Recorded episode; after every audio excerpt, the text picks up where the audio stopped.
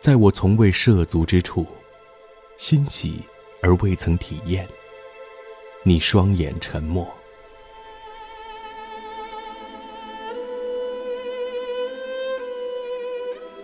你最细微的手势里，总有什么将我环绕，亦或是有什么因为太切近，而我无从触碰。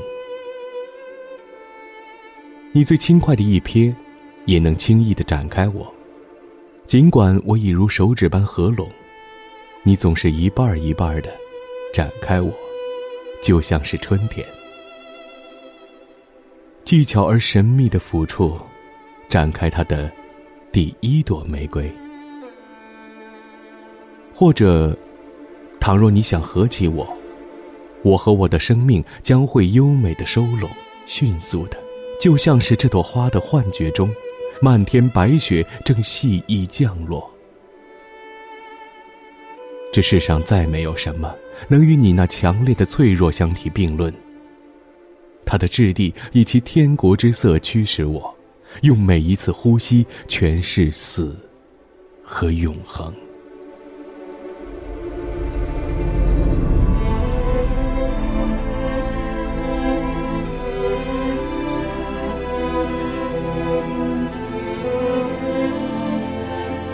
我不知道什么能令你展开与合拢，我只是隐约的明白，你双眼的声音比所有的玫瑰都要深沉。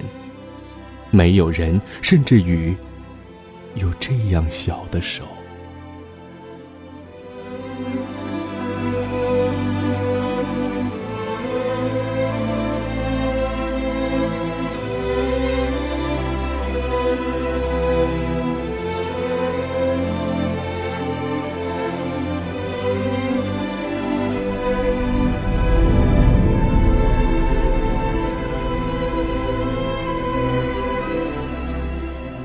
Somewhere I have never traveled.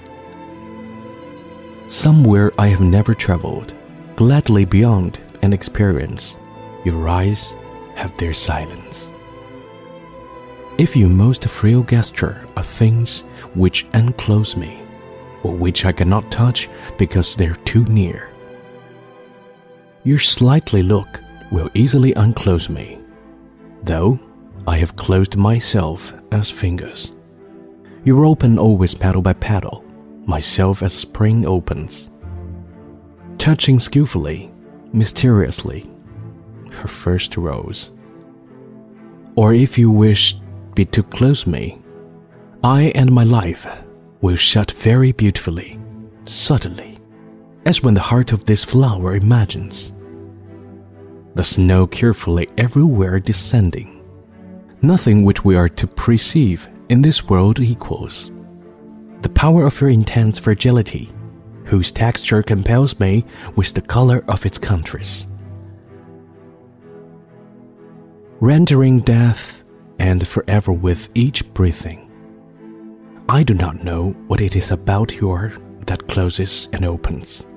Only something in your understands. The voice of your eyes is deeper than all roses. Nobody, not even the rain, has such small hands.